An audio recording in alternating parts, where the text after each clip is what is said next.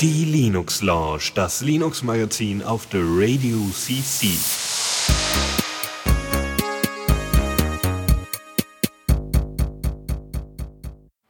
Mehr Bass, wir brauchen mehr Bass.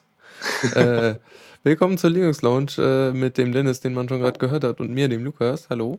Ja, guten Abend, endlich wieder. Also so, wir hatten ja jetzt äh, eine längere Spanne durch äh, Silvester und so und Weihnachten. Und ähm, ja, ihr habt ja eigentlich den größten Teil der News ja schon erwartet, die jetzt über die über die äh, Ferienzeit hin passiert ist. Aber Ja, ein paar Sachen ja- sind ja doch noch. Ja? War ja auch ein langer Zeitraum, den wir abdecken mussten und die spannendsten Sachen haben wir uns rausgepickt. Okay. Ja, äh, von mir aus können wir direkt loslegen. Jupp, dann äh, legen wir direkt los. Neues aus dem Repo. Da gibt es den neuen Chrome bzw. Chromium äh, Nummer 32. Ich frage mich, ob äh, Firefox irgendwann ein, einholen wird. Jedenfalls in Version gibt es ein recht nettes Feature. So, ich glaube, es gab so mal, mal ein XKCD zu dem Problem. So, man hat 1000 Tabs auf und irgendeins spielt Audio und man hat keine Ahnung welches. Äh, das macht der Chrome jetzt so, in, äh, also der löst das so, dass er jetzt halt anzeigt am Tab so hier, der spielt gerade Audio ab. Und äh, das macht er halt nicht nur damit, sondern auch mit Tabs, die äh, auf die Kamera zugreifen und halt Zeug, äh, also irgendeine Live, äh, ein Videochat oder so. Und auch wenn man Sachen an das Chromecast äh, schickt, was, was ja so ein Ding ist, was Google jetzt irgendwie verkauft, was man halt per HDMI an seinen Fernseher macht und dann halt Sachen direkt daran schicken kann, die, die er dann wiedergibt, irgendwie Videos und Audios und so. Ähm, genau, das wird auch alles angezeigt. Eigentlich ziemlich cool, vor allem halt, dass man jetzt also Sachen finden, also Tabs finden kann, die äh, Krachmacher sind, wie Heise es sch schrieb. Das ist schon sehr praktisch. Mhm. Sonst ähm, gab es noch, haben sie jetzt, also der Chrome, der warnt einen, soweit ich weiß jetzt, äh, bis jetzt war es immer so, er warnt einen, wenn man irgendwas runterlädt, also irgendwas, was mit .exe, ich glaube auch mit dem, mit der Erweiterung für, ähm, für, für die Chrome Extensions oder für äh, hier, ich meine, es waren PDFs oder irgendwas anderes, was halt so äh, recht wahrscheinlich ist, dass da Schadcode drin ist. So. Also beziehungsweise halt etwas, was halt eventuell äh, böse Dinge tun könnte, wenn man es ausführt oder öffnet. Ähm, das machen sie inzwischen jetzt so, dass sie, wenn, wenn sie halt irgendwie sagen, erkennen oder halt nach irgendeinem, irgendeinem Kriterium sagen, das ist jetzt ein gefährlicher, eine gefährliche Datei, die du da runterladen willst, dann fängt er den Download gar nicht erst an, sondern benachrichtigt halt direkt den Benutzer, was jetzt auch nicht so verkehrt ist. Dann hat man halt gar nicht erst, also theoretisch gar nicht erst das Risiko, dass man irgendwas auf seinem Computer hat. Ist natürlich das immer das Problem, ob der User dann halt sagt, so, das will ich aber haben, so, äh, lad, was, lad das mal trotzdem runter. Ja. Hm. Ähm, mal gucken, das ist jetzt auch so ein Feature. Ähm, was in der Beta für den nächsten Chrome ist, äh, interessant ist, ist, sie bauen etwas ein, was mal wieder äh, gerade nur in der, also von der w W3C gerade spezifiziert wird, und zwar äh, Custom Elements. Äh, das sind einfach, äh, man kann sich halt dann selber HTML-Text definieren, was die sogenannte Diff-Suppe verhindern soll, weil in man, manchen Webseiten, also man hat ja doch sehr viele Bereiche, die man irgendwie definieren will. Und die einzige Möglichkeit in HTML irgendwas als, also irgendein Viereck oder irgendwas anderes halt zu selektieren oder halt ein HTML5, äh, HTML in einem Tag drum zu machen, ist halt ein Diff oder ein äh, hier ähm, Span oder sowas. Und das soll halt verhindern, dass man ganz viel davon hat. Und dann kann man halt für seinen, für seinen äh, Header zum Beispiel sagen, hier, das ist jetzt kein, äh, kein weiteres Diff, sondern das nenne ich jetzt Header-Diff oder so. Und damit Mhm. ist es dann halt äh, eindeutiger, was gemeint ist. Und äh, ja, HTML ist besser lesbar. Das ist ni nicht, dass HTML das brau brauchen würde, nein, nein. Äh, ja. Auf jeden Fall ein äh, schickes Feature, gerade für, für, fürs Web entwickeln. Ja, auf jeden Fall. So, dann haben Obwohl wir ich ja immer noch die Entwicklertools von Firefox. Äh, nicht so schön finde. Äh, nee, ich bevorzuge die. Ach so, okay. Die sind, Oh. die sind auch, gut, ich nutze auch Nightly, also das ist auch immer so eine Sache. Äh, an sich haben die sich deutlich verbessert im Gegensatz zu vorher. Also sie haben ja ganz neue Tools eingebaut. Aber äh, ähm, ich benutze auch Nightly seit längerer Zeit und da sind die Tools ja sowieso schon deutlich verbessert.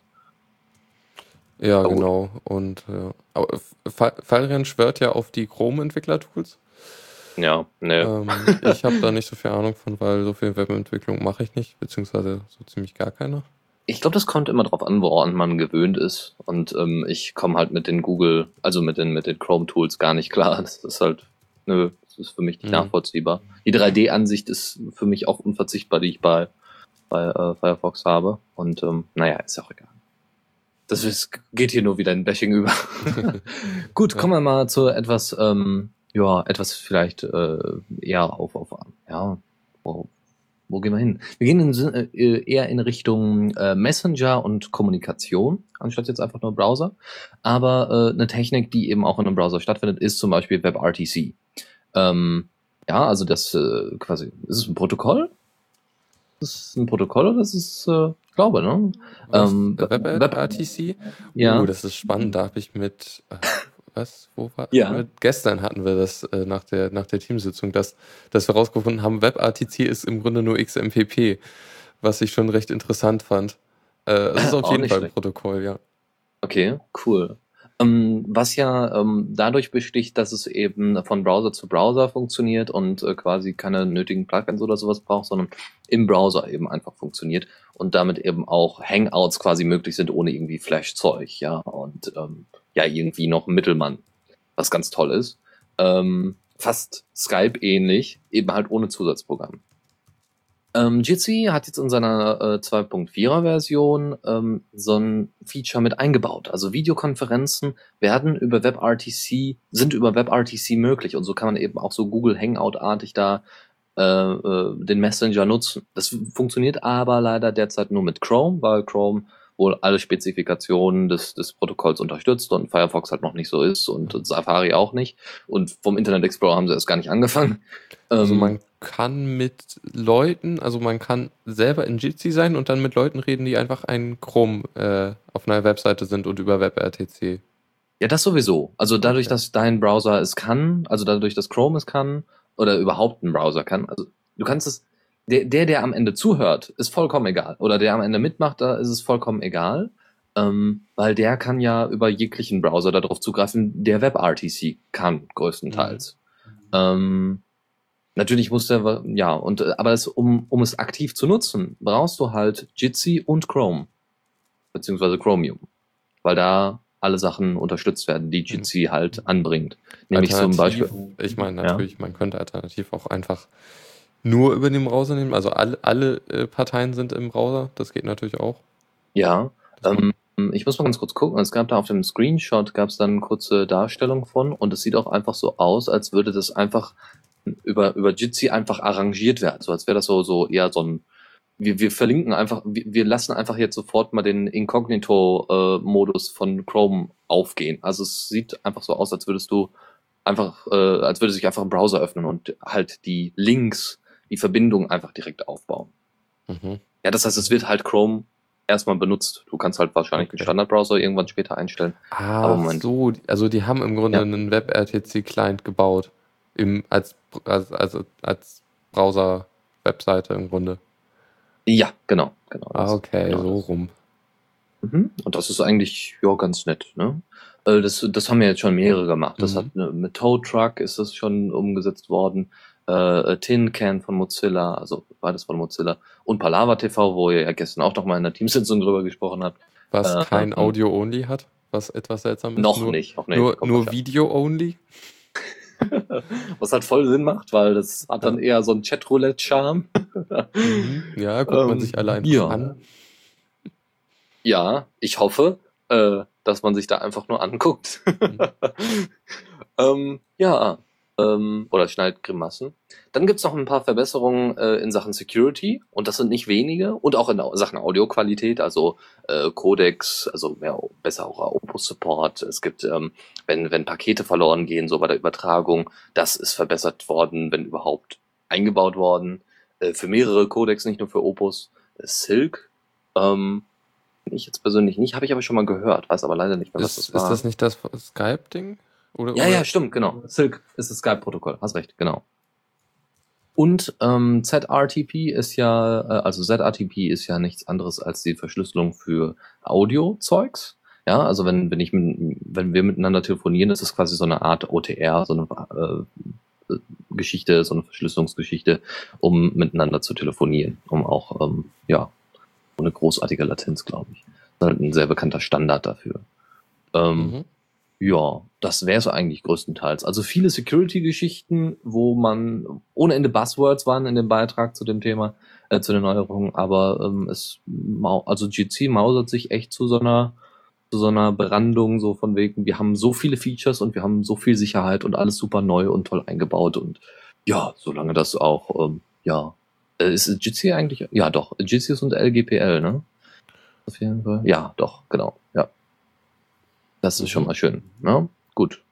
Also wunderbar. Dann, dann nutze, also ich nutze es bisher noch nicht. Du hast ja äh, hier vor der Sendung kurz gesagt, dass du es nutzt. Ich nutze es nicht, Als- weil ich es als- ist nicht native.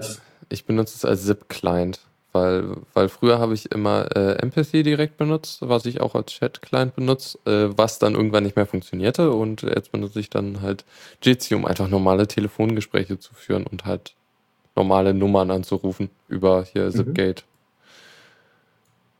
Was halt ab und zu Ja. mal nötig ist. Okay. Hm, dann haben wir noch ähm, Lighttable. Das ist ein IDE so äh, größtenteils für alles. Also du kannst Python äh, in diesem IDE, also das ist nochmal Environment Development Environment, keine Ahnung. Lighttable ist ähm, echt eine schöne, äh, sieht zumindest hübsch aus, ist wahrscheinlich auch auf dem Mac eher äh, zu Hause als jetzt vielleicht unter Linux. Funktioniert aber auch genauso unter Linux und ist halt jetzt halt vor kurzem Open Source worden. Ähm, ist wie gesagt ein IDE für Python, für, Ja- äh, äh, für JSON wollte ich schon sagen, für JavaScript äh, und noch so allerhand Dinge ähm, mit einem eigenen File-Manager drin und so und soll viele Sachen vereinfachen und ich glaube, man hat auch irgendwie Schnittstellen für, den, für die einzelnen Docs, was auch ganz nett ist. Und wenn ich jetzt mal irgendwie was brauche, eine Spezifikation von Python, dann ist es sicherlich ganz nett, das kurz in der Suchfunktion anzusteuern. Ähm, sieht aber eben eben sehr Also anders aus. Ich habe es mal wirklich installiert und ich wollte es eigentlich auch mal mehr benutzen, aber damals war es noch, noch in nicht so einem recht wirklich benutzbaren Zustand. Das hat sich jetzt, glaube ich, inzwischen geändert. Mhm. Ähm, es ist auf jeden Fall damals, hatte irgendwann mal so ein Kickstarter-Projekt, da bin ich dann mal darauf aufmerksam geworden. Das war dann irgendwie auch kurz nachdem es erfolgreich war. Und es hat so ein paar interessante ähm, Features, also es behauptet von sich so, dass es halt so den, den Code wesentlich besser oder besser lesbar darstellt, so, indem es halt so Sachen macht wie, ähm, was passiert eigentlich, wenn ich jetzt diese Variable x, äh, wenn da ein konkreter Wert reinfällt. So, und dann wird, Mhm. wird dieses x durch den ganzen Code halt mal durch den Wert ersetzt und dann wird halt auch gezeigt, so, ja, an dieser Stelle wird da jetzt hinzuaddiert oder halt irgendwie was komplett anderes damit gemacht und dann siehst du halt, also das Ergebnis wird schon gezeigt Ja, von der Variable oder so. irgendwie sowas, Ja, geil. Ja, Und cool. damit okay, kann dann werde ich mir halt- das doch mal angucken. könnt, könnte man halt irgendwelche Algorithmen sehr gut nach, nachvollziehen. Mhm. was ich, also ja, IDEs so, also was man halt sonst so hat, so äh, Eclipse ist halt doch, ist halt schon, schon benutzbar und es hat ein paar sehr coole Features, aber es ist halt wahnsinnig überladen an, an, an UI-Elementen und was nicht alles. Und äh, Lighttable ist halt sehr minimalistisch. Das stimmt wohl. Ich habe mir das nur mal kurz angesehen und es ähm, sieht wirklich ganz nett aus. Also scheint auch sehr einfach bedienbar zu sein. Sehr simpel von der Struktur her und ähm, Mhm. ja, vielleicht. Ist da eigentlich schon Git-Support bei? Ich glaube bisher noch nicht, ne? Will man das überhaupt? Ich, ich, ich benutze Git sehr gerne über die Kommandozeile. Ja, ja. Nur, hm. Also ich meine, ja gut, klar, logisch, aber die Frage ist halt, wenn ich an so einem Projekt arbeite mit Lighttable, es gewöhnt bin und das vielleicht auch mal für, ähm, für Remote Repos oder sowas benutze, wäre natürlich klasse, äh, wenn da schon Git Support drin wäre, so dass ich sagen könnte, gut, bin jetzt fertig mit einem Punkt und äh, weiter geht's. No. Hm. Gut, ähm, welchen, welchen IRC-Client nutzt du normalerweise? Xchat auf Mhm. Linux. Dann bist du wahrscheinlich auch nicht der Einzige, ich ja auch. Äh, reicht für mich auch vollkommen. Aber es gibt auch ein Konkurrenzprodukt, das nennt sich äh, Smuxy oder Smuxy. Das ist jetzt äh, Oje, eine, was ist das denn für ein Name? Ja, keine Ahnung, wer sich den ausgedacht hat. Auf jeden Fall gibt es ähm, den jetzt in der 10, äh, in der ersten Version, äh, 1.0er Version. Und es haben sich so ein paar Kleinigkeiten am Design geändert. Was aber ganz interessant ist, also schon in den vorigen Versionen gab es Twitter-Support in diesem IRC-Client, also wer das braucht. Mm, Und du hast jetzt die Möglichkeit, wohl deine Timeline da anzeigen zu lassen mittendrin. Und ähm, äh, du kannst auch nach Sachen suchen, kannst Sachen retweeten. Und jetzt haben sie halt die Kommandos noch hinzugefügt. Und äh, sie haben die Nutzerliste jetzt auf die rechte Seite gepackt und du hast halt jetzt Support für äh, Skripts. Also du kannst halt äh, Sachen vor dem, äh, du kannst halt bestimmte Skripte ausführen, wahrscheinlich auch Signaturen posten oder solche Geschichten. Ähm, ja, das ist eine, eine nette Sache. Es gibt auch äh, Plugins oder sogenannte Hooks. Ich glaube, wenn irgendwas im, im, IRC dann äh, passiert, dass man dann irgendwie alarmiert wird wahrscheinlich. Ähm, ja, und das, äh, das ist schon mal ganz nett. Ähm, kann man sich über die PPA ziehen oder dann wahrscheinlich bei, ähm, bei Arch dann so aus dem äh, AUR oder äh, direkt aus dem Arch Repo demnächst. Aber 1.0 Version ist schon mal schön. Ja, also es sieht schon interessant aus, aber es kann halt auch irgendwie XMPP und so. Das ist halt ein kompletter Messenger irgendwie, habe ich das Gefühl. Mhm, Es ist schon ein bisschen mehr, das ist schon richtig. Ähm, vor allem, es wurde damals in der Linux Action Show vorgestellt, so als ganz normaler Ersatz zu Xchat. Ja, und jetzt ne, mit so ein paar Features wollen die halt aufwarten, um zu sagen, wir sind halt nicht einfach nur ein Xchat-Ersatz. Was ja schon mal ganz nett ist. Also es gab irgendwie auch Theming als, als äh, Ding, die sind schon länger drin. Äh, auch, auch was Oh. die. Ja, ja, also Ich sehe gerade, äh, das Ding hat einen Fullscreen, Fu- einen Fullscreen-Button. Das ist ja auch witzig. hat das Xchat nicht auch? Geht bestimmt auch, aber es ist halt so explizit, ja, du kannst jetzt Vollbild gehen und so und kannst dich nur auf deine, äh, de, deine Kommunikation konzentrieren. Mhm. Okay. Ja. Gut. Ähm, ja, das zu Smuxi, also wer es mal ausprobieren möchte, gerne. Eine andere Sache, die wahrscheinlich eher was für Leute ist, die sehr viele Dokumentationen schreiben, die sehr viele Informationen gut verpacken wollen, das ist XWiki. Das ist äh, an sich erstmal ein Wiki, was Scripting unterstützt in den einzelnen Seiten. Sachen, die sich wiederholen, einfach einzusetzen oder Sachen auszuführen. Äh, Plugins unterstützt, gut, hat MediaWiki auch. Und eine sehr, sehr gute Suchfunktion besitzt im Großen und Ganzen. Hat einen Multi-Wiki-Support. Das heißt, ihr könnt eben mehrere Wikis unabhängig erstellen. Auch wahrscheinlich mit eigener Domain und solche Geschichten. Ähm, mit, mit einzelnen Usern.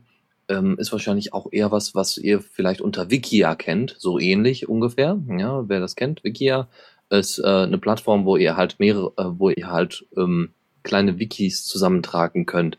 Also es gibt dann, glaube ich, ein Deepage Mode Wiki und ein Halo 4 Wiki, also ein Halo Wiki, ein GTA 4 Wiki und sowas. Ähm, dann irgendwie ja, Fanfiction-Wikis. Und das ist halt alles auf dieser Plattform für Leute, die halt keine Ahnung haben, wie sie sowas aufsetzen wollen. Und XWiki ist dann halt eher so an Unternehmen ähm, angedacht, äh, so dass man dann eben für verschiedene Software gute Dokumentation beispielsweise erstellen kann oder Anleitungen. Mhm. Ähm, dann gibt es, äh, ja, Superdux meint nur gerade im Chat, dass sie bei ihm gerade XWiki durch Confluence ersetzt haben. auch gut. ist Confluence denn irgendwie Open Source oder so? Weil äh, XWiki ist LGPL. Gute Frage, Ja, aber wahrscheinlich müsste- müsste dann- Gründe, wenn sie es ersetzen. Ja. Ja, ja, gut. Vielleicht hat die Marketingabteilung da. Sagt mir irgendwas, was war denn das nochmal? Hm? Atlassian, das hatten wir doch schon mal irgendwie. Das ist halt die, die Ähm. Firma, die das entwickelt. Es ist Propri Okay. Propriety. Terry. Bäh. Also Confluence, ja gut, okay. Ja. Jira meinte äh, Tuxi. Ist die, ist wohl die Firma. Ähm, also Ach. Jira. Also die machen auch Jira. wahrscheinlich, ja. Ah, Ja, dann ist klar. Ich meine, wenn ne, wenn, ah wenn genau, dann. das sind die Leute. Äh, Bitbucket ist das Ding, was die meisten wahrscheinlich kennen. ah, Und okay. Ja. Ja, ähm, dann gibt's noch so ein Wiki, also für die Leute, die es dann wirklich benutzen müssen, nämlich die, die die, die, die Dokumentation schreiben. Für die gibt es dann im Admin-Bereich äh, so eine Art Wiki-Stream-Anwendung. Das heißt, es ist so eine Art Dashboard, wo dann eben Änderungen an den Wikis angezeigt werden. Also es ist wirklich, also es kommt mir wirklich eher so vor als ähm, als so ein Jira, so ein, so ein Bug-Tracker für Wiki-Erstellung oder Dokumentation. Und das ist echt nicht schlecht. Also das ist schon eine coole Sache. Und ansonsten gibt's natürlich ähm, in der neuen Version 5.3 äh, noch so ein paar so, so ein paar Fixes, ja, also eben den Multi-Wiki-Support, da gibt's ein paar Optimierungen. Aber ansonsten, ja, äh, hört sich das doch schon mal sehr gut an. Also eine deutlich verbesserte Suchfunktion und wie gesagt, dieses tolle Dashboard. Ja, wäre das. Also ich kann mir das wirklich gut vorstellen, auch für kleinere Projekte, so Softwareprojekte, die eben Dokumentation schreiben wollen. Und ähm, ja, bin gerade am überlegen, wo man sowas denn sonst noch einsetzen könnte. Hm. überall, wo man ein Wiki einsetzen könnte. Ja, ja, ich meine jetzt vor allem den Multi-Wiki-Support. Natürlich, klar, logisch. Achso. Hm, Ne? Also vor allem den Multi-Wiki-Support, wo, wo, wo es dann noch einsetzbare Sachen gibt. Hm. Du willst ein Fallout-Wiki machen und machst für jeden Teil ein eigenes Wiki? Ich weiß es nicht. Keine Ahnung. Es ist halt, es ist halt eine Abstraktionsebene und die ist halt, ja, manchmal nützlich, aber manchmal halt auch recht unnötig. Ähm, ja. Aber vielleicht hast du dann eben Leute, die eben nur an dem Projekt mitarbeiten und so. Und ja, äh, für, für ja, allgemein für Organisationen. Also, weiß ich nicht, sagen wir Greenpeace von mir aus. Aktion Wale retten. Ja, die können dann eben nur für dieses eine Ding ein eigenes Wiki aufsetzen, wo sie alles erklären, wo sie, wo sie Sachen beschreiben und äh, da aber nur bestimmte User zulassen für dieses Wiki. Eine Möglichkeit. Gut. Aber okay, das soll es erstmal aus äh, der Rubrik Neues aus dem Repo gewesen sein. Newsflash. Ich bin voll schnell heute mit Klicken. Äh, Sehr gut. Genau, äh, Mozilla hat ein Tablet vorgestellt, was, also es ist ein, also für Entwickler gedacht so, dass die jetzt für die Tablet-Version von Firefox äh, OS entwickeln können. Ähm, das Ding wird von Foxconn gebaut, ist äh, ähm, äh, mäßig gut, also irgendwie ein Vierkernprozessor mit einem Gigahertz Taktung, 1280 x 800 Auflösung. 2 GB Arbeitsspeicher, das ist halt eher so inzwischen halt schon wenig für ein Tablet, kann man sagen. Ähm, 2 GB Arbeitsspeicher? ja, die haben doch bestimmt jetzt alle schon 8 GB. Boah, dann bin Keine ich, Ahnung. also da bin ich schon lange aus dem Tablet-Markt raus. Meine Güte. ja.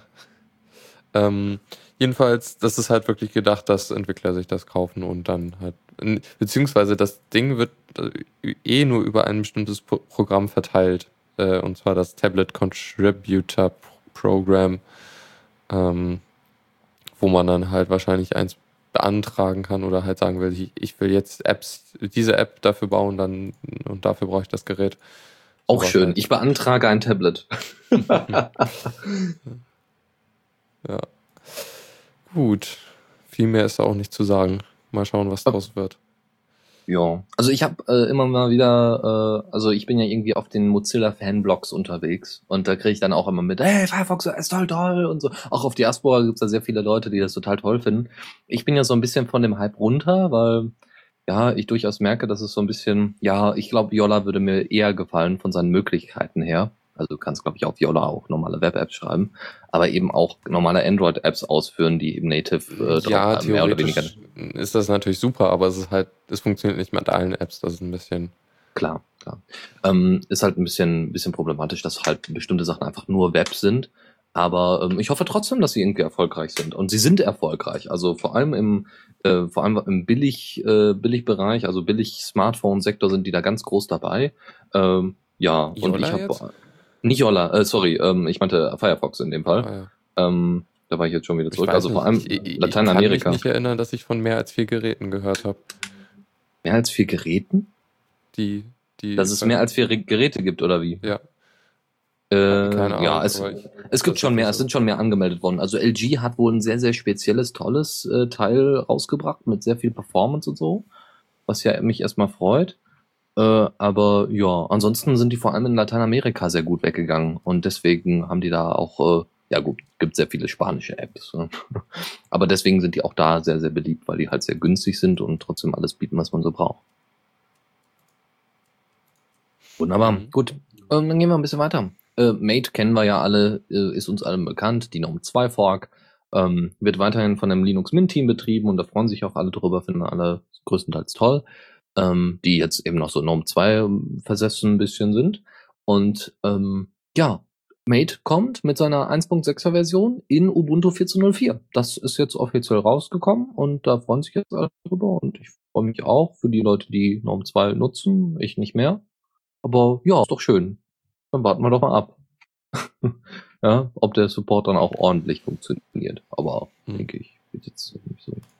Boah. Erweitern ihre, also das ist halt, ja, mehr Leute können das benutzen, wenn sie es wollen. Ja. Oh Mann, habe ich lange nicht mehr GNOME 2 gesehen. Ich auch, also schon lange her, meine Güte. Also ich habe nur noch X-Face, LXDI und so und ansonsten eben GNOME 2 und Unity. Äh, GNOME 3 und Unity. Ja. Die, die, oh krass, die, die, die, die äh, Fensterdekorationen sind so dünn. Das finde ich ja immer noch krass bei in der, in der GNOME Shell, dass die so verdammt dick sind.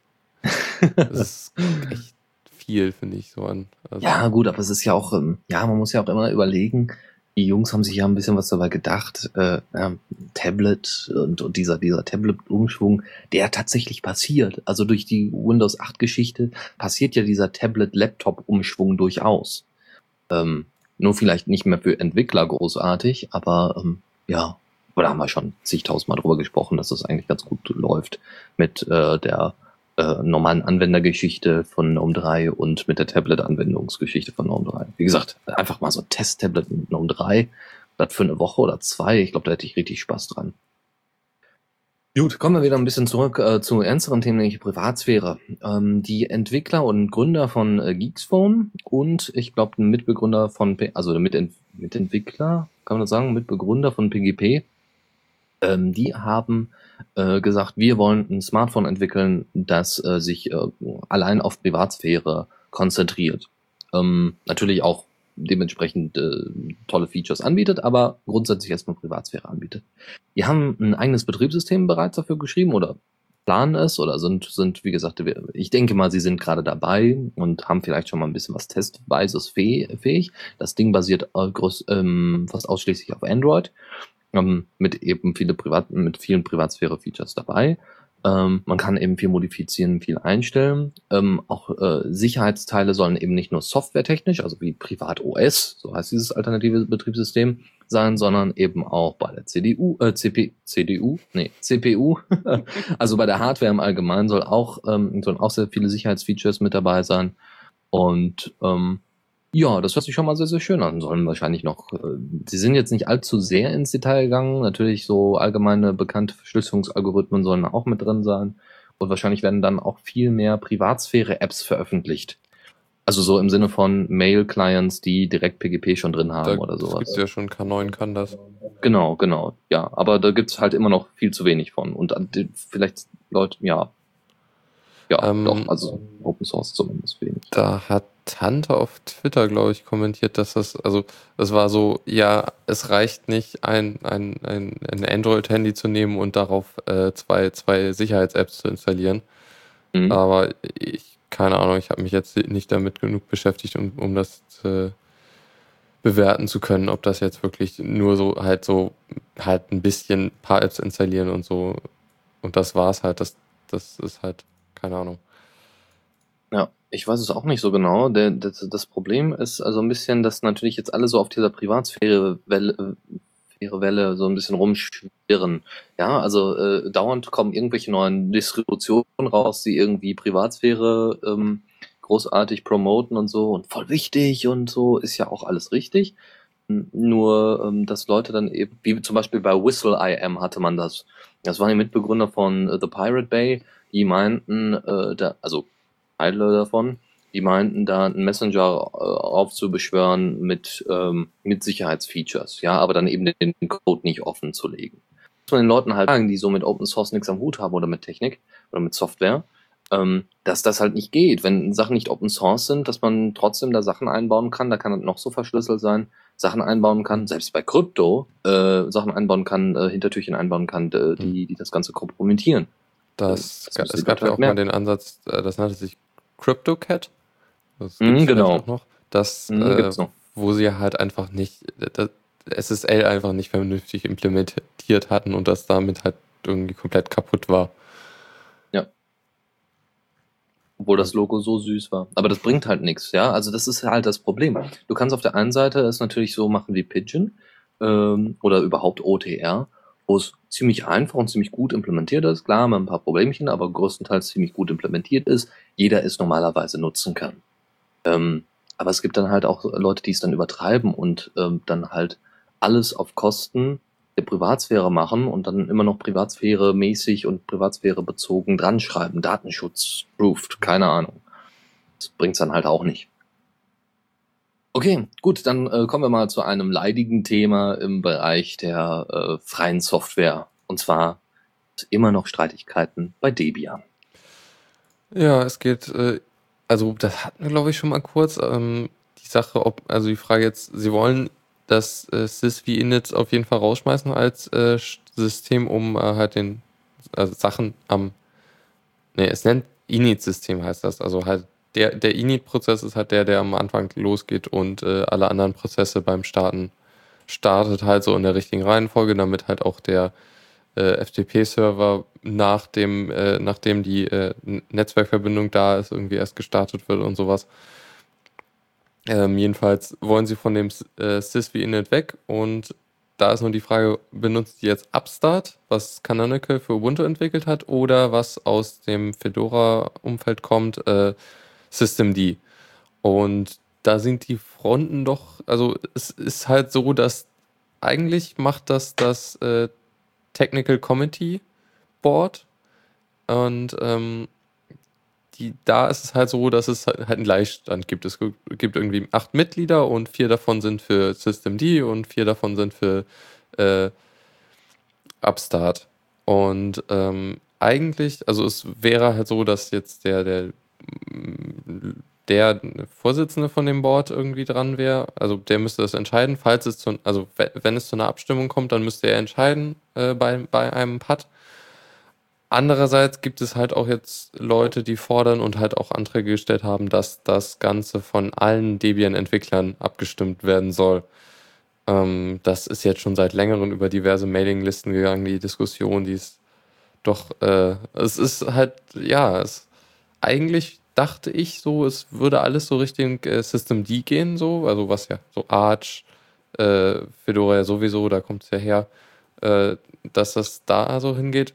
Ähm, aber ich vermute mal, weil Debian der Unterbau für Ubuntu ist und das halt auch schon recht gut wahrscheinlich damit funktioniert, äh, das Upstart, dass die halt, dass das halt auch daher recht stark ist. Es ist interessanterweise auch so, dass zwei der Leute, die in dem äh, Debian-Board sitzen, sind von Ubuntu angestellt und sind natürlich Ja. auch äh, die, also die sind natürlich auf der Upstart-Seite.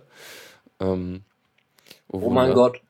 Ubuntu hat bereits Debian ähm, kompromittiert. Naja, es sind halt Leute, die viel, äh, viel beitragen und so. Also ich, ist halt, Mhm. also die, die werden ja auch reingewählt in das Board. Klar. Ja. Ähm, sonst, ach ja, auch noch interessant ist, da haben sich halt auch andere Leute zu geäußert. Ähm, unter anderem ein äh, Mitarbeiter von Spotify, äh, Noah Reeser, der sich sehr deutlich, sehr deutlich darum gebeten hat, dass sie doch bitte Systemd einsetzen. Äh, hat auch das begründet, warum. Unter anderem, weil sie der Meinung sind, dass das äh, Abhängigkeitsmodell von Systemd besser verständlich ist als äh, das eventbasierte Modell von Upstart, ähm, was ich eigentlich auch dem zustimmen kann. Ähm, Finde ich aber auch interessant, dass, dass halt so, so eine Firma wie Spotify, die halt einfach, die will das halt benutzen auf ihren 500 Servern und ähm, dass die halt dann auch sowas sich so, so einbringen und dann halt auch Interesse daran zeigen, dass sie halt irgendeine Technik haben wollen, die, die aus ihrer Sicht ähm, besser benutzbar ist. Ähm, ja, also gut, ich als Arch-Kollege bin natürlich ein großer Freund von System D, aber das ist total, eine total blöde Aussage, weil ich Upstart nie ausprobiert habe. Ja, naja, doch, also, du hast ja schon eine Weile Ubuntu benutzt. Ja, aber nie, ja, aber ich habe es nie so eingesetzt, wie ich System D eingesetzt habe. Also wirklich manuell diese Sachen ändern und solche Geschichten, äh, ähm, Sachen das Tolle einstellen. An, an System D ist ja, dass du auch recht wenig äh, manuell machen musst im Vergleich zu genau. vorher. Erinnerst du dich noch? Eindeutig, man, ja. Dass Wahnsinn. man ja die Reihenfolge festlegen muss. Um Gottes Willen, ja. Nee, nee, nee. Da bin ich auch sehr, sehr froh, dass, das, äh, dass die Zeiten vorbei sind und ähm, habe selten nicht mehr so einfach irgendwelche Prozesse gestartet oder Demons mhm. gestartet. Ja. Vor allem, es gibt irgendwie auch äh, so, so Reload Every Demon oder sowas. Das äh, gibt's auch so als, also Demon Reload oder sowas, was sehr toll ist. Oder Restart, ähm, was sehr toll ist, wenn du wirklich so einfach mal gucken willst. Ne, einmal, einmal bitte alles. so, à la carte. Ähm, ja. Ja, ich hoffe, also es gab auch noch irgendwie jemanden, der ähm, genau alle Entwickler entscheiden lassen wollte, genau. Äh, das äh, kommt für mich so ein bisschen wie so ein Trollantrag an, so von wegen, kommt mir so ein bisschen vor wie bei den Piraten, so von wegen, wir müssen doch alle darüber entscheiden. Das muss doch ganz demokratisch ja. ablaufen. Ähm, ist ja auch erstmal richtig. Äh, ja, hoffen wir mal, dass, dass, dass sie, dass sie einfach eine gute Entscheidung treffen, egal ob es jetzt für das eine oder für das andere. Hauptsache, sie haben am Ende äh, äh, ja nörgeln nicht zu viel rum, wenn es am Ende dann irgendwie Probleme gibt oder so mhm. und sind dann erstmal glücklich damit. Und auch die User natürlich von Debian sind glücklich damit. Wir werden sehen. Gut. Ähm, werden wir etwas politisch? Nein, nur geringfügig. Die EU, also es gab eine kurze Anfrage an die EU und dann war, wurde gefragt, ja, wie sieht das denn aus? Mit Open Document Format, das ist doch eine coole, coole Sache, wollen wir das nicht mal grundsätzlich nutzen? Und dann gab es von der EU-Kommission dann eben äh, zurück, ja, mach das mal. Also so von wegen, ja, finden wir gut, unterstützen wir auf jeden Fall. Und wir wollen jetzt auch bestimmte Dokumente in diesem Standard anbieten, ähm, nämlich einmal Open, äh, Office ähm, Open XML und einmal eben im äh, Open Document Format. Ja, das wollen wir unterstützen. Ähm, wir werden jetzt nicht alles gleich umstellen und wir werden auch jetzt nicht die interne Software großartig umstellen, aber so ein paar Dokumente werden wir dann halt auch als ODF äh, anbieten. Und da gab es dann natürlich irgendwie Beschwerden von den Leuten, die das dann natürlich ähm, sehr, sehr ernst aufgenommen haben und gesagt haben, ja, das kann ja wohl nicht sein. Intern haut er euch noch die Docs oder DocX um die Ohren und äh, nach außen haut er dann vielleicht ein oder zwei Dokumente auch im ODF-Format äh, vorbei und findet das dann immer ganz toll, wenn andere das ODF-Format benutzen und Nein. wollt das unbedingt unterstützen. Es ist ja auch so, dass äh, Microsoft Office schon eine Weile lang ODF äh, unterstützt. Ja. Also zumindest die äh, ODTs ja, ich meine, ODP brauchen sie jetzt auch erstmal nicht. Das wird jetzt nicht so oft benutzt. Ähm, ja, was ja auch schon mal gut ist, was ja auch schon mal zeigt, was für einen Einfluss so Open Source Software hat. Ne? Also, also, abgesehen von Firefox. Ja. Äh, noch Kommentar aus dem Chat. Äh, äh, Demon Reload bei Systemd führt nicht dazu, dass alle äh, Demons neu starten, sondern dass die Konfiguration neu, neu äh, geladen wird. Achso, okay, gut. Korrektur. Ja, danke, danke. Okay. Dann äh, sind wir gerade hier nochmal Mozilla. Mhm. Um, Mozilla hat, also der, der Chief of Staff, keine Ahnung, äh, der Chef von Mozilla äh, hat gesagt, wir wollen auf jeden Fall einen spionagefreien Firefox. Und das könnte natürlich auch nur Software anbieten, die auch einen offenen Quellcode anbietet, wie es Firefox ja auch tut. Das Problem ist jetzt, ähm, wenn jetzt Builds erstellt werden, die nicht verifiziert sind in irgendeiner Form, ähm, hat man natürlich ein Problem, dass da wahrscheinlich irgendwelche Sachen mit eingebaut worden sind, die dann eben Spionage möglich machen. Und deswegen hat er, äh, hat ähm, nicht nur der Chef, sondern eigentlich er im Namen von Mozilla dazu aufgerufen, dass äh, unabhängige Sicherheitsexperten sich regelmäßig darum kümmern, dass äh, der Firefox-Quellcode ähm, kontrolliert wird und dass äh, eben nur verifizierte Builds auch auf Webseiten und so weiter promoted werden ähm, okay. dass da eben nicht noch irgendwie was reinkommt. Also im Allgemeinen einfach nur Appell an Leute, die sich äh, für Datenschutz einsetzen wollen und Antispionage helft Mozilla. ja. Ja, auf, äh, auf jeden Fall interessant. Das ist natürlich ein recht großer Aufwand. Also es ist ja, halt klar. nicht trivial äh, zu gucken, ob eine Software das tut, was sie tun soll. Das ist halt ein äh, ja ist schon ein komplexeres Problem. Es ist ja, also um jetzt mal kurz die theoretische Informatik abzuschweifen, äh, selbst das Problem zu gucken, hält jetzt ein Programm an oder nicht, ist, ist ja mhm. schon unentscheidbar. Ja. Äh, also, also man kann es halt in bestimmten Fällen schon sagen, aber für beliebig komplexe Sachen ist es halt im Grunde unmöglich zu sagen, eindeutig zu sagen, äh, hält es oder hält es nicht. Hm? Jo. So, dann äh, noch eine kurze Meldung. Äh, Java 8 bzw. das JDK Nummer 8 äh, wird wohl im März diesmal nach, ich weiß nicht, das ist die zweite Verschiebung, eigentlich sollte es im, im äh, Anfang, nee, Mitte, Mitte letzten Jahres, ja, April 2013, ähm, nee, Quatsch, September 2013 war eigentlich der Plan für, um Java 8 zu releasen und äh, es wird jetzt wohl äh, im März sein und sie werden es halt auch auf jeden Fall machen, äh, auch wenn einige Bugs bis dahin dann nicht gefixt werden. Sie werden es nämlich so machen, dass die weniger wichtigen, wichtigeren Bugs halt äh, erst nach dem Release von Java 8 dann adressiert werden. Und äh, um halt um halt die Deadline zu halten. Hm? Ähm, genau. Interessant an am Java 8, eine, eine besonders interessante Sache wird sein, das gibt es, glaube ich, in Python auch schon, die, die Lambda-Ausdrücke. Ähm, die, ich meine jedenfalls, es macht in Python genau das gleiche, dass man halt recht schnell eine, eine anonyme Klasse mit, also in diesem Fall halt genau einer Methode äh, äh, implementieren kann. Also man braucht jetzt eine Instanz einer Klasse oder halt eine Klasse, die, die muss halt einmal über, direkt übergeben werden an irgendwas. Und da will man genau eine Methode implementieren. Und das ist halt so mit, sonst müsste man halt jetzt New Klasse und dann halt äh, eventuell noch halt einen Konstruktor ausführen und so, aber halt äh, dann halt nochmal die Methode und ganz viel Klammernsalat und so. Und in diesem Fall ist es dann halt wirklich ein, ein, äh, Statement, dann halt Klammern, so das ist die Methode und äh, dann ist man fertig.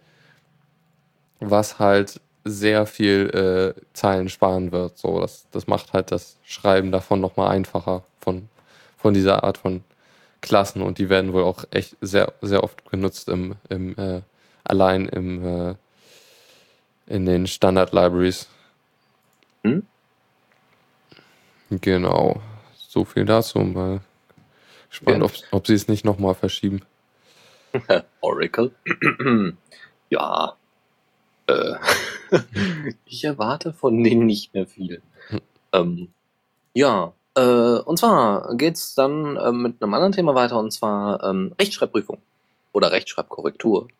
Ähm, ist eine Sache, die vor allem mit so den größeren Kollegen ähm, wie Apple und Google eigentlich eher vorbehalten war, ne, durch Android sowieso. Ähm, jetzt hat aber die äh, Firma und auch die Suchmaschine, Peer-to-Peer-Suchmaschine, habe ich noch nie von gehört, Faru, F-A-R-O-O, ähm, hat der CEO angekündigt, ja, wir werden jetzt mal unseren äh, Spell-Checking-Code einfach mal unter LGPL veröffentlichen. Schöne Sache, doch, finde ich klasse. Ähm, es, also nach eigenen Angaben soll dieser Algorithmus, den sie da veröffentlichen, wohl auch 100.000 Mal schneller sein als der von äh, Peter Norvig. Und Peter Norvig hat ähm, seit zweiter, arbeitet seit 2001 für Google und ist dort eben Chef der Forschungsabteilung. Da hat er wahrscheinlich auch die äh, hat da auch die Rechtschreibkorrektur entwickelt äh, bei Google, die dann eingesetzt worden ist. Sie wurde wahrscheinlich auch schon über all die Jahre verbessert, keine Frage, aber mhm. die soll, also wie gesagt, dieser Algorithmus, der sich Lievens, Lievenstein äh, äh, halt nennt. Nee, nee, nicht ganz. Wie heißt der denn? Levenstein-Distanz, das ist halt ein so.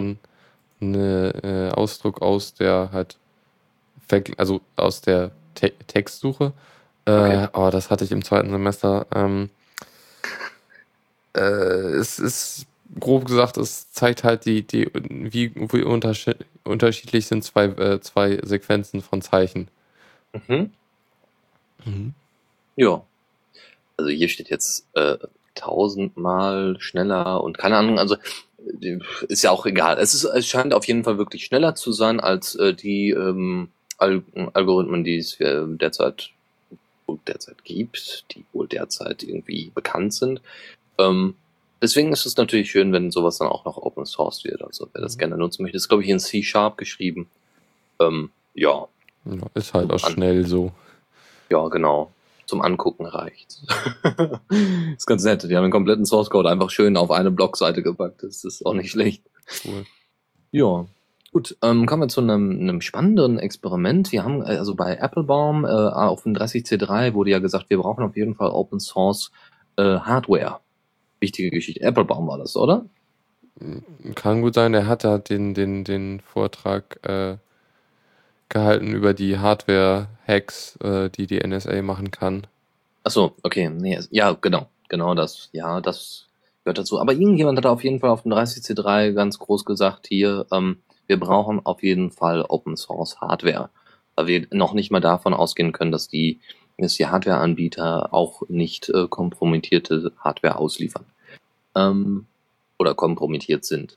Äh, jetzt gibt es ein Projekt, das nennt sich Novena und da haben sich wohl zwei Tüftler äh, hingesetzt und haben gesagt, wir wollen einen Open Source Laptop, also mit Open Source Komponenten zusammenbauen, äh, der nicht nur gut aussieht, sondern auch gut funktioniert. Also gut aussehen war erstmal nicht so das Thema, aber in erster Linie halt wahnsinnig viel bietet. Also mit, mit derzeitigen Rechnern super mithalten kann.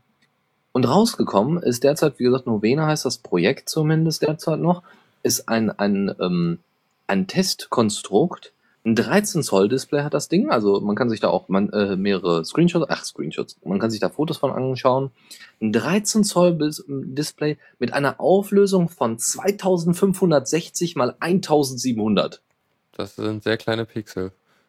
Das ist, ja, ich glaube, das ist sogar, kommt sogar über Retina hinaus. Ich bin mir nicht ganz sicher, aber könnte gut sein. Muss ich nochmal nachgucken. Aber da, da Ja. Also deutlich über Full HD hinaus. um so zu sagen. Ähm, ja.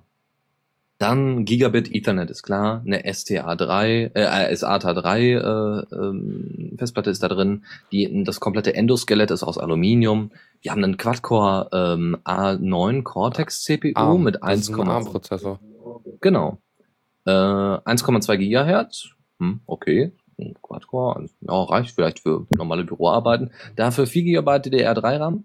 Ähm, und die haben eine äh, Vivante CC 2000 GPU eingebaut. Ich habe noch nie was davon gehört von, von der Firma Vivante äh, oder Vivant. Ich weiß es nicht. Französische Firma. Ein kurzer Blick. Ähm, hat sich auf jeden Fall sehr, sehr interessant an und zeigt dann auch wahrscheinlich, ich hoffe mal, dass die, äh, die kommt aus Kalifornien und aus China. Die haben ein Center aus äh, in, in China. Und ich denke mal, dass auch die Treiber dafür ganz gut sein werden.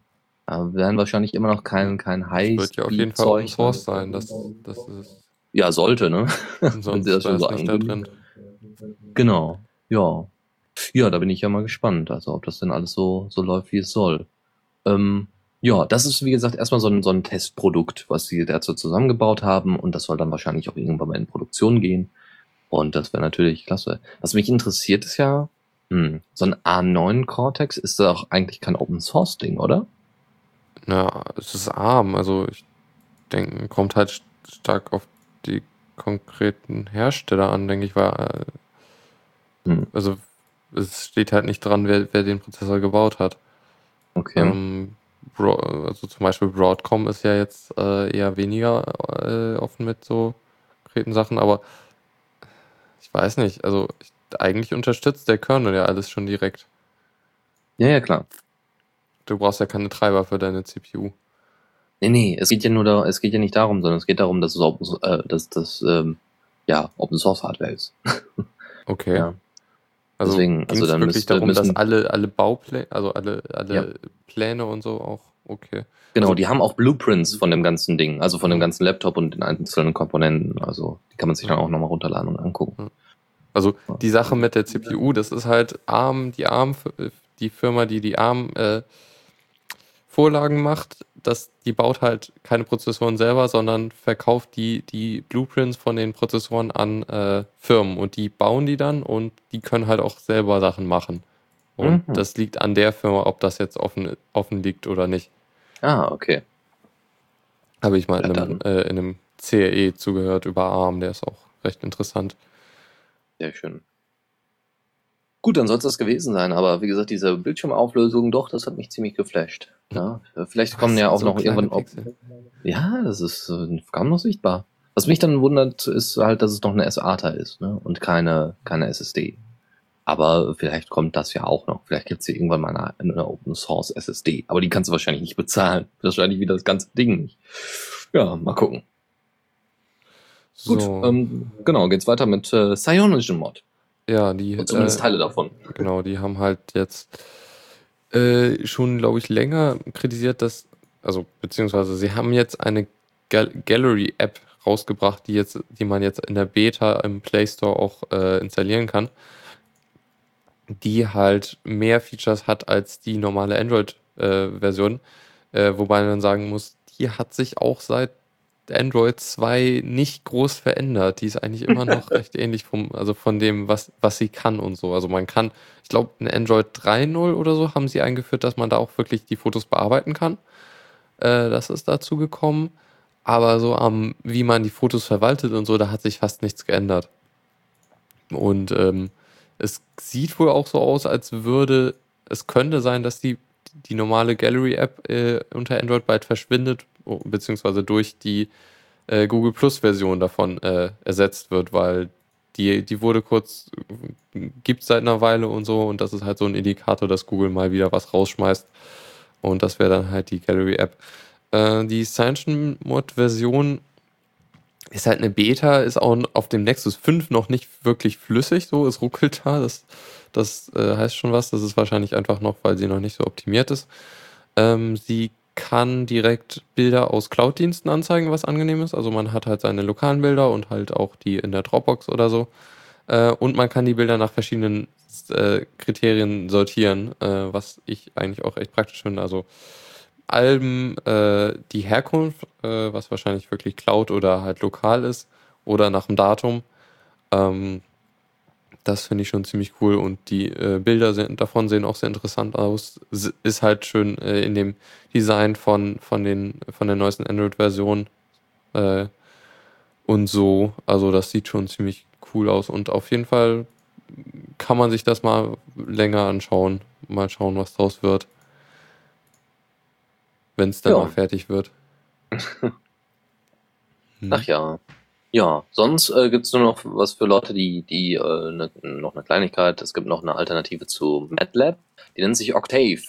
Vielleicht hat das einer von euch, der MATLAB benutzt. Ich habe selber MATLAB nie benutzt. Na, wenn, nicht wenn du eine Naturwissenschaft studierst, dann benutzt du es mit sehr hohe, hoher Wahrscheinlichkeit irgendwann.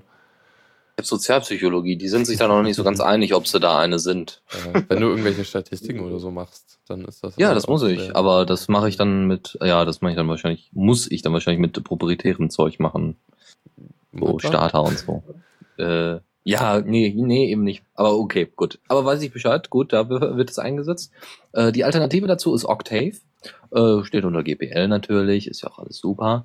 Und ist jetzt in der Version 4.0 erschienen. Und es gibt jetzt auch eine Oberfläche dafür, eine GUI, die ihr benutzen könnt. Und ähm, ja, da wird auch OpenGL eingesetzt, um die Grafiken anzuzeigen. Und ja, da kann man gerne mal ausprobieren. Es gibt leider keine Screenshots davon, was sehr, sehr schade ist. Ähm, aber es wird sicherlich äh, gut zu handhaben sein. Hoffen wir mal.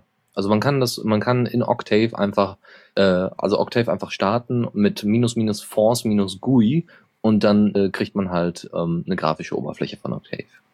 Naja. Also es ist noch nicht, nicht standardmäßig so, das ist halt Nee, nee. ein Kommandozeilen-Tool eigentlich. Ja, das, ja, genau. Also Octave ja- an sich, ja. Es gibt ja auch Sachen wie GNU-R, was ja auch sowas ist. Das ist halt eher eine Programmiersprache im Grunde für sowas. Äh, und noch ein anderes Programm, was ich vergessen habe, aber das kann auch ziemlich gut Graphen machen. Das habe ich irgendwann benutzt, um so eine Spirale zu plotten, weil wir das brauchten für die Uni.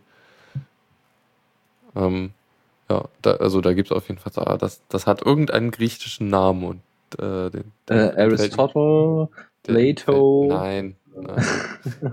Einen griechischen Namen. Ja, Ja, keine Ahnung. Vielleicht fällt es Okay. mir wieder ein. Na gut, dann Ja. äh, sind wir, denke ich, durch damit. Ja, ja, Okay. genau. Zockerecke. So, Ja, da, da kommen wir mal zu den, äh, zu den interessanten Dingen des Lebens. Ja? Zocken. Und zwar gibt es eine Distro, die nennt sich Chapeau. Ähm, und äh, also Chapeau Linux. Und das äh, äh unter der Adresse findet ihr das Ding auch, chapeaulinux.org. Ähm, das ist eine Gaming-Distro. Also in, in erster Linie auf Gaming ausgelegt, natürlich ganz normal nutzbar wie jede andere Distro, weil basierend auf Fedora. Ähm, das Ding wird auch noch zu anderen Sachen, also hat eine Norm 3 Desktop, ist wie gesagt basierend auf Fedora, hat Steam schon vorinstalliert, hat Adobe Flash und die ganzen Codecs und so weiter vorinstalliert und soll wohl halt so und, und auch äh, die, die Installation von Treibern soll wohl sehr einfach sein und sehr gut sein. Ähm, ja, also ist alles wunderbar zum Zocken dafür ausgelegt. Sehr schön. Ansonsten gibt's noch so ein paar Toolkits für äh, Reparaturen an Windows-Systemen als auch an Linux-Systemen. Äh, wie genau diese Tools aussehen, keine Ahnung. Auf jeden Fall nehmen sie das mit als Feature auf, so dass man eben, wenn das Windows kaputt gegangen ist, keine Ahnung, also so soll, also es tut so, als wär's Knoppix, was nicht so ganz verstehe, warum eine Gaming-Distro jetzt unbedingt Knoppix-artig, also auch noch den, den Drang dazu hat, das so, so das Killer-Feature von, von Knoppix zu haben, nämlich Reparatur-Tools mitzuführen. Aber gut, okay sind halt dabei und sind vielleicht auch ganz hilfreich. Mal. Aber nicht mit einer Norm 3 Oberfläche. Also so ein bisschen raff ich das noch nicht so ganz. Soll aber gut laufen.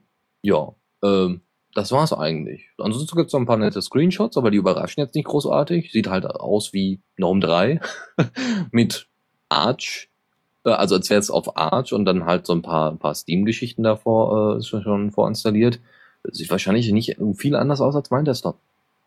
Aber ähm, ja. Sonst gibt's aber Neuerungen bei Steam, nämlich äh, beim Controller. Ja, ähm, habe ich noch eingepackt, weil also Steam Machine und so ist ja schon, haben wir eigentlich jetzt als Dauerthema fast.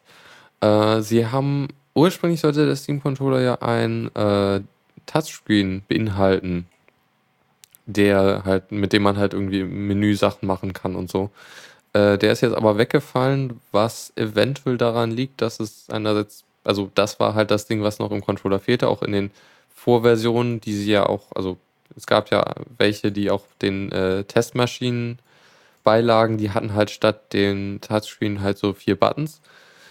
Und ähm, naja, der Touchscreen ist jetzt komplett weggefallen. Ähm, das führt auch dazu, dass es jetzt wahrscheinlich ein, also es war halt die Frage, wie wollen sie das äh, mit dem Computer koppeln, denn das ist nicht so standardisiert mit dem Touchscreen. Also man müsste halt wirklich Bilder oder halt einen, einen Bilderstream rüberschieben und über Bluetooth wäre das ein bisschen schwer gewesen. Und äh, so ist es halt so, äh, dass das wahrscheinlich einfach über normal, ein normales Bluetooth-Interface geht, wie halt der PlayStation 3 Controller auch schon länger. Und es gibt halt auch, also diverse Controller, die halt da über Bluetooth das machen und das geht auch wohl recht gut.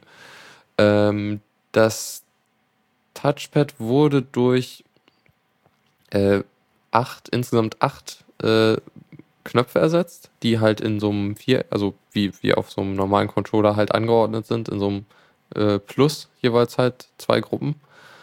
Und ähm, ja, im Grunde ist das jetzt halt so, theoretisch kann der halt jetzt genauso viel wie so ein Xbox-Controller, außer natürlich die, die, die, ähm, diese äh, äh, Oberflächen, diese Kreise, ähm, die man halt reindrücken kann und so, was, was ja doch recht interessant ist eigentlich und auch einzigartig am Controller, ist halt immer noch da.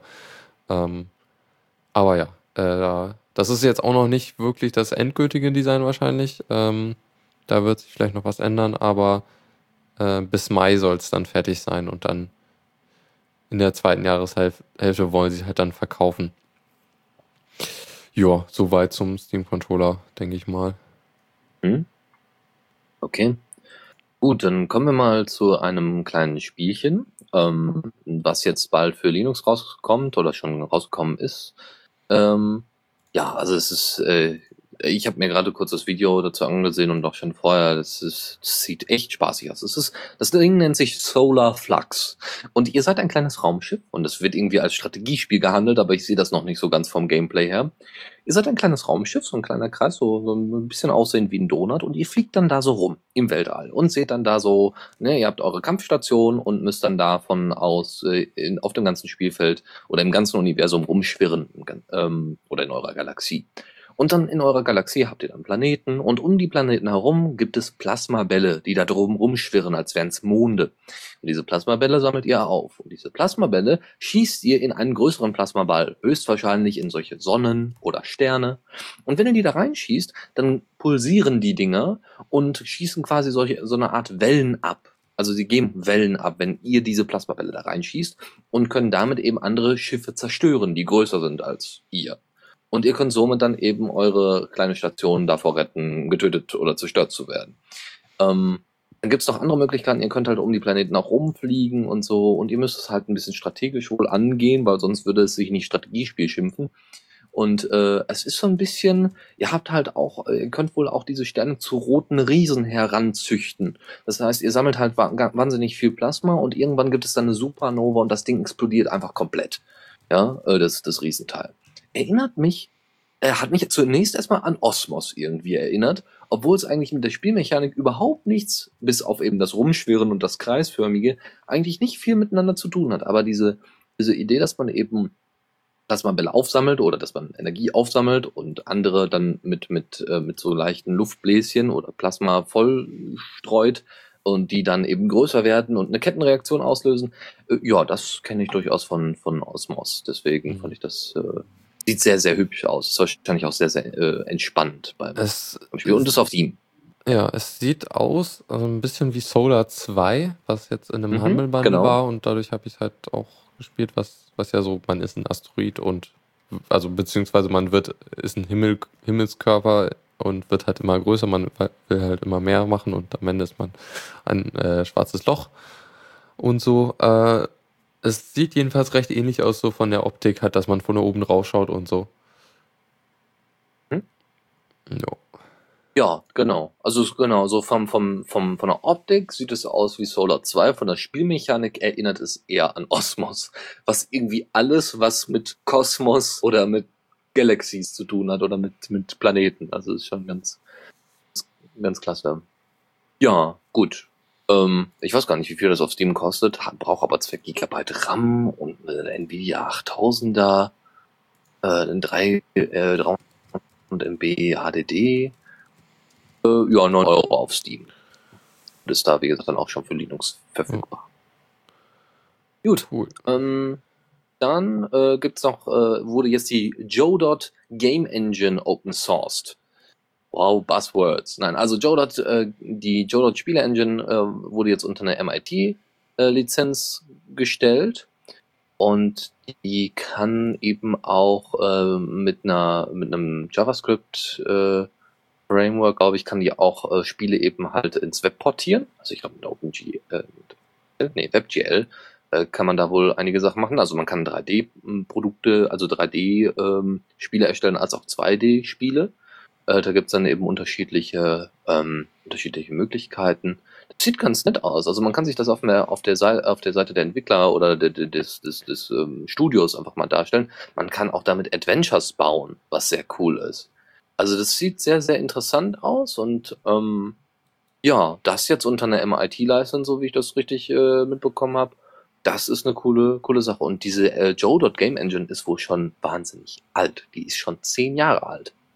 Und ähm, ja, ab Februar wollen die den Quellcode veröffentlichen und dann soll halt unter der Editor, den es da gibt, der soll unter Mac OS X laufen, unter Windows, unter Linux natürlich. Ähm, ja, da bin ich ja mal gespannt. Und also da freue ich mich Ding tatsächlich drauf. Kann halt schon die ganzen Sachen, also kann halt schon unter Linux genau. laufen, aber sie bringen jetzt halt genau. noch den Source Code raus, so rum. Genau, und das ist halt, halt richtig klasse. Deswegen mal gucken, also dann werde ich mir das wahrscheinlich auch mal angucken, weil so ein kleines 2D-Spiel, ja, Moderator, keine Ahnung. Das, äh, warum nicht? Warum nicht? Warum. Vor allem, wie gesagt, für Web Webspiele ist das natürlich eine tolle Sache. Ihr habt ein Interface, könnt da dran rumspielen. Mhm. Und äh, dann wird es halt später über eine JavaScript, äh, nee, nicht JavaScript Engine, ähm, cool, ja. Framework ausgeführt. Zur Sache. Mhm. Ja, Gut, äh, dann hattest du jetzt noch ein anderes Spielchen, da haben wir äh, auch gestern äh, bei der Teamsitzung nochmal kurz drüber gesprochen. Ja. Weiß nicht, wir haben die Linux Lounge so ein bisschen in die Teamsitzung verschoben. Cat Lateral Damage. Ja, ja? Cat. Man, man, ist eine Katze und muss Dinge zerstören. So Immer gut. lässt sich das im Grunde zusammenfassen. Wie im echten Leben. Ja. Also es ist im Grunde halt eine ne, ne, ne, ne Preview gerade so, ähm, Alpha-Gameplay, äh, wo man halt in einem Raum ist und halt, also ist ein 3D-Spiel und so, und man muss halt von den Möbeln so viel möglich, äh, Sachen wie möglich runterschubsen. Und äh, das ist so das Erste, was jetzt aktuell geht. Das Ding lässt sich auch im äh, Unternehmens testen, auch im Browser, was ich interessant fand. Also man kann sich halt so ein Unity-Plugin installieren und dann läuft das. Ähm, genau, das ist jetzt bei Greenlight und auch sehr, also Steam Greenlight, wo man halt Spiele einreichen kann äh, als Entwickler und dann können Leute voten, ob man das dann in Steam haben will und so. Äh, ist sehr populär, irgendwie Platz 8 oder so in Greenlight. Ist vielleicht jetzt auch schon wieder überholt. Jedenfalls äh, recht populär. Das Neun.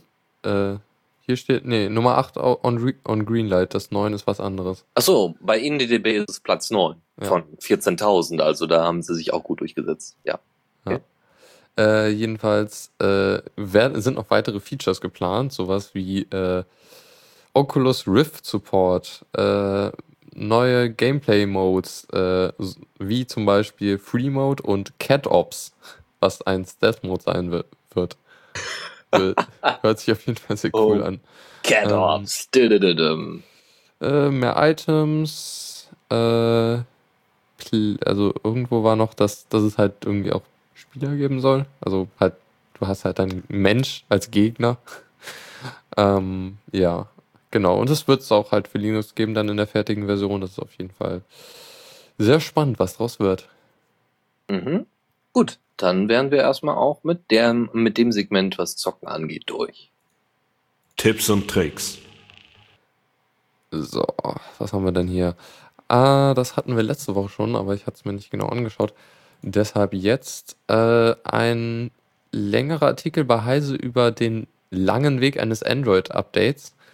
Und zwar geht es darum, also im Grunde hat HTC hier eine Infografik veröffentlicht, äh, wo sie mal zeigen, so wie, wie funktioniert das denn mit dem, mit dem Android-Update und wo könnte, äh, wo, äh, wie viele Hürden sind denn in manchen Fällen zu, zu ähm, nehmen, um halt irgendwie das neueste Android auf ein Gerät zu bringen. Und äh, das ist recht interessant, wenn man sich dann mal wundert, warum hat denn mein Handy noch äh, kein Update gekriegt? Ähm, zum einen ist es halt mal so, ja, die, die, also die, die Hersteller haben natürlich manchmal ihre eigene, äh, ihr eigenes Benutzerinterface, das braucht irgendwie eine Weile. Manchmal, manchmal liegt es auch an der Hardware, weil die äh, Treiber irgendwie nicht aktuell sind und noch nicht laufen und so. Und manchmal, also die Provider, also die, die äh, äh, hier äh, Handynetz-Provider sind wohl auch manchmal sehr äh, nervig, weil die sind, wenn die halt im Spiel sind und die Geräte ausliefern und die Updates dann auch ausliefern, das ist halt dann noch eine weitere, weitere Hürde, bis das dann fertig ist. Ähm, cool fand ich auch, einerseits HTC selber ist wohl recht schnell mit den Updates, also da haben sie wohl auch geschafft, schon erste Geräte auf äh, Android 4.4 zu aktualisieren. Und äh, es gibt was, was es seit einer Weile schon irgendwie äh, gibt. Äh, es gibt einige Geräte, die, also irgendwie sowas wie das äh, Samsung Galaxy S4, das gibt es auch als äh, Google Play Edition äh, mit Stock Android.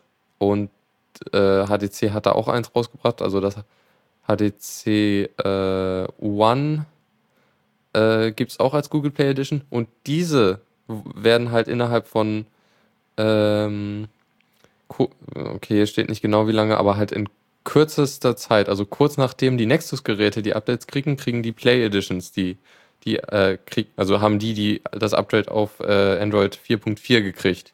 Was schon ziemlich cool ist. Also wir hatten das, glaube ich, vor einer ganzen Weile war es so, dass äh, irgendwie gab es die News, dass Google ihr äh, Nexus, den Brand erweitern. Und ich glaube, das ist jetzt das, was daraus geworden ist, dass, es, dass man halt diese Ne- Play-Editionen hat, die halt direkt die Updates von Google kriegen. Oder halt halt einen Stock Android haben und dadurch, dass das, dass es dadurch wesentlich schneller geht, die Updates zu kriegen, was ich äh, schon ziemlich gut finde. Weil das doch, also, also so ein Samsung Galaxy S3, was jetzt so vor einem Jahr das neueste Modell war, kriegt jetzt braucht jetzt über ein halbes Jahr, um das Update zu kriegen. Das ist schon, schon traurig irgendwie. Also, Jo. dass man halt dann auch Sicherheit, Sicherheitsupdates und so halt echt lange nicht kriegt. Das äh, ist nicht so, so optimal, aber halt zumindest kann man hier jetzt einigermaßen verstehen, äh, an wem es denn dann liegt oder warum es dann länger dauert und so. Die sind schuld. Nein, die sind schuld. Die sind schuld. Hm, ja, ja. okay. Ja, das ist schon mal gut zu wissen. Ansonsten äh, haut euch 300 Mod drauf. Oder vielleicht bald auch nicht mehr. Ja, ich, ich sehe das schon in Zukunft äh, mit 200 Mod. Auch was, was irgendwie Sicherheitsgeschichten und so angeht, äh, ein bisschen Mhm. problematischer aussehen, wenn, wenn sie jetzt kommerziell werden. Naja, die, ich Mal meine, gucken.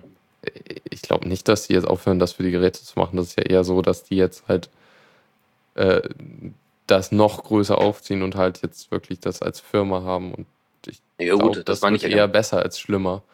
Ja, ich kann mir aber gut vorstellen, dass sie dann irgendwie am besten noch so eine Cyanogen Mod Cloud oder sowas oder so eine Cyan Cloud, wie sie es dann noch nennen wollen, äh, wollen sie dann wahrscheinlich da mitvertreiben und solche Geschichten. Also werden wahrscheinlich noch irgendwelche Hm, Dienstleistungen ja. dazu anbieten, die ähm, die wahrscheinlich dann irgendwann auch mal in bestimmten Systemen, äh, in Applikationen äh, Eingriff. Ja, sie haben schon sowas wie finden, das, also die, wie den Google Device Manager, äh, der halt, mit dem man halt sein Gerät wiederfinden kann.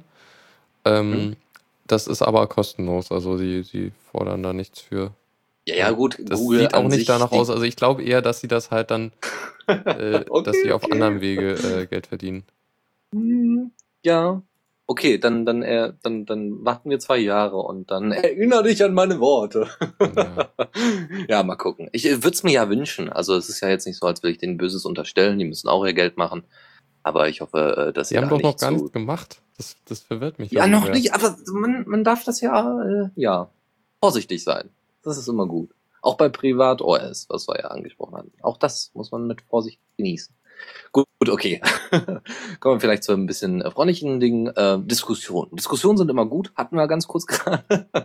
ähm, und Online-Diskussionen in Foren kennt ihr. Ähm, auch gibt es vielleicht ex ähm, ein bisschen explizitere Sachen wie eben Liquid Feedback. Es gibt noch eine andere Sache, auch von den Piraten, eher auch für die Piraten entwickelt worden, vor allem von Rheinland-Pfalz, also von den Piraten der Rheinland-Pfalz entwickelt worden. Äh, das ist fin Findeco. Das ist auch eine Online-Diskussionsplattform und ähm, man kann eben große Nutzergruppen da gut zusammenbringen, strukturieren, wie man das möchte. Und es soll vor allem dafür äh, geeignet sein, dass Wahlprogramme und Positionspapiere der Piraten ähm, in den richtigen Kontext eingeordnet werden und richtig, ähm, ja, richtig äh, diskutiert werden. Ja, das heißt, wenn, wenn bestimmte Sachen angesprochen werden, dass man das wahrscheinlich zitieren kann oder sowas. Ich habe leider keine Screenshots gefunden. Und die, die beispielhafte äh, Instanz da, da muss man sich natürlich auch wieder erst registrieren und so. Hm, Ist alles ein bisschen problematisch, ist aber äh, so größt, äh, alles soweit äh, lizenziert unter GPL als auch MPL. Mozilla Public License, okay. Ähm, ja, und das ist natürlich schön. Wie gesagt, die gesamte Applikation ist frei veröffentlicht und das letzte Update hatten sie jetzt äh, am 2.12.2013, also zumindest auf dem Blog. Und ähm, ja, vielleicht, äh, wenn ihr da mal Bock habt, könnt ihr euch das mal angucken. Ich habe letztens auch auf Diaspora gehört, dass jemand da mal äh, geäußert hat, ja, wir brauchen jetzt mal hier so eine Diskussionsplattform. Und äh, Findeco äh, war wohl eine, die da vorgeschlagen worden ist, wenn ich mich recht erinnere. Ähm, ja, da bin ich ja mal gespannt. Und ähm, ja, also zum Diskutieren, meine, Foren sind da schon, finde ich, schon nicht mehr unbedingt geeignet für. Ja, die sind vielleicht so ein bisschen outdated. Ähm, aber klar werden da viele, viele Features drin sein, die eher für die Piraten jetzt interessant sind. Oder auch nicht. Hm. Gut. So, dann, äh, ich glaube, das ist, ist seit dem Kongress äh, schon geistert, das müssen das hab Ist schon ein bisschen älter, ja. ja. ja, Äh, es gibt ein Projekt, um Unity auf, äh, unter Arch Linux verfügbar zu machen.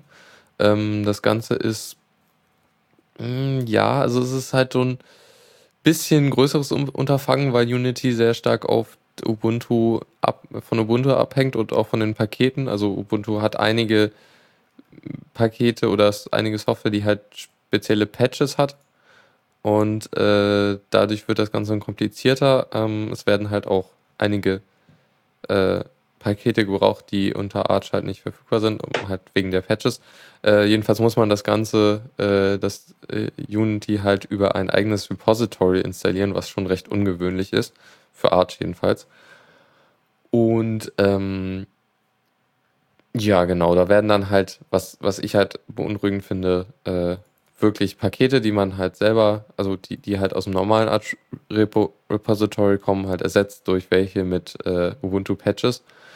Ähm, es ist aber, denke ich mal, recht einfach, das ähm, zu äh, testweise äh, zu installieren über das Repository und dann wieder zu äh, löschen, halt die normalen Pakete wieder installieren. Ähm, auf jeden Fall eine Möglichkeit, äh, mal Unity auszuprobieren, wenn man nicht gerade unter Ubuntu ist. Zeigt, ja. Äh, ja, zeigt aber leider auch, dass äh, Canonical da halt nicht unbedingt bereit ist. Also theoretisch ist alles da, aber es ist halt sehr stark auf äh, Ubuntu optimiert. Mhm. Und ja, genau. Ja, also ihr hattet ja auch in der letzten, in der letzten Linux Lounge kurz angesprochen, dass Unity, äh, also dass Ubuntu da einige Sachen geforkt hat, äh, weil ähm, es da wohl Probleme gibt, so von, von GNOME.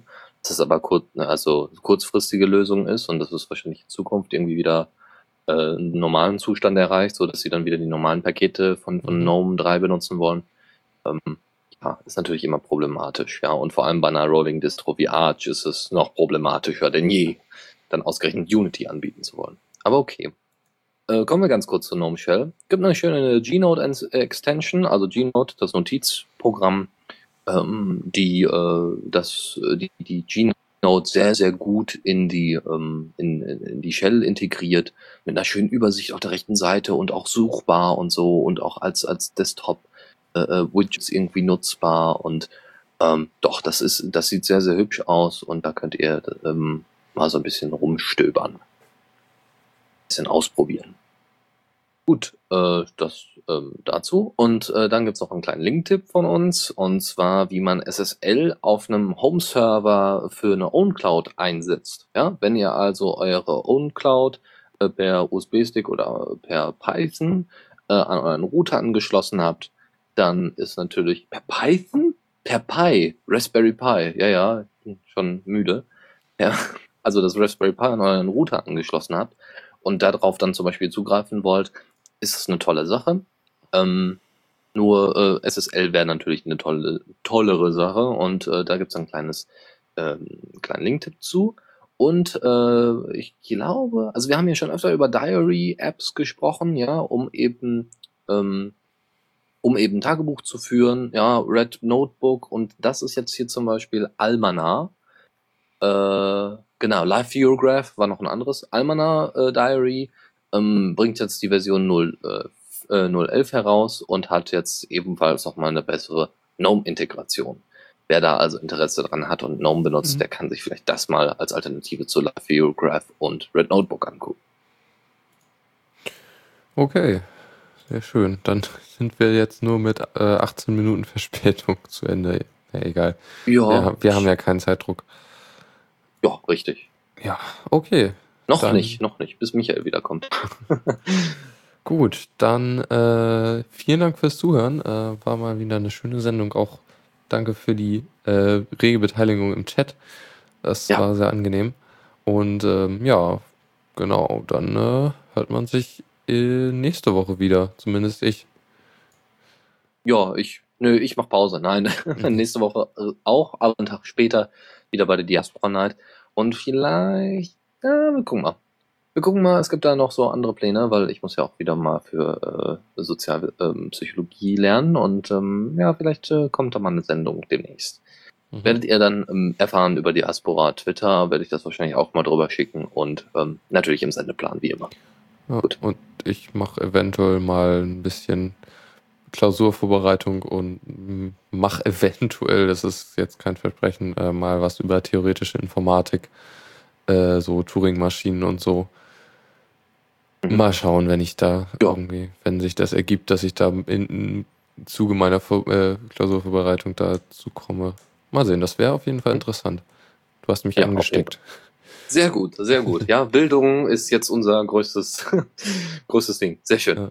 Na gut, dann äh, schönen Abend noch und äh, bis bald. Ciao, bis ciao. dann. Ciao.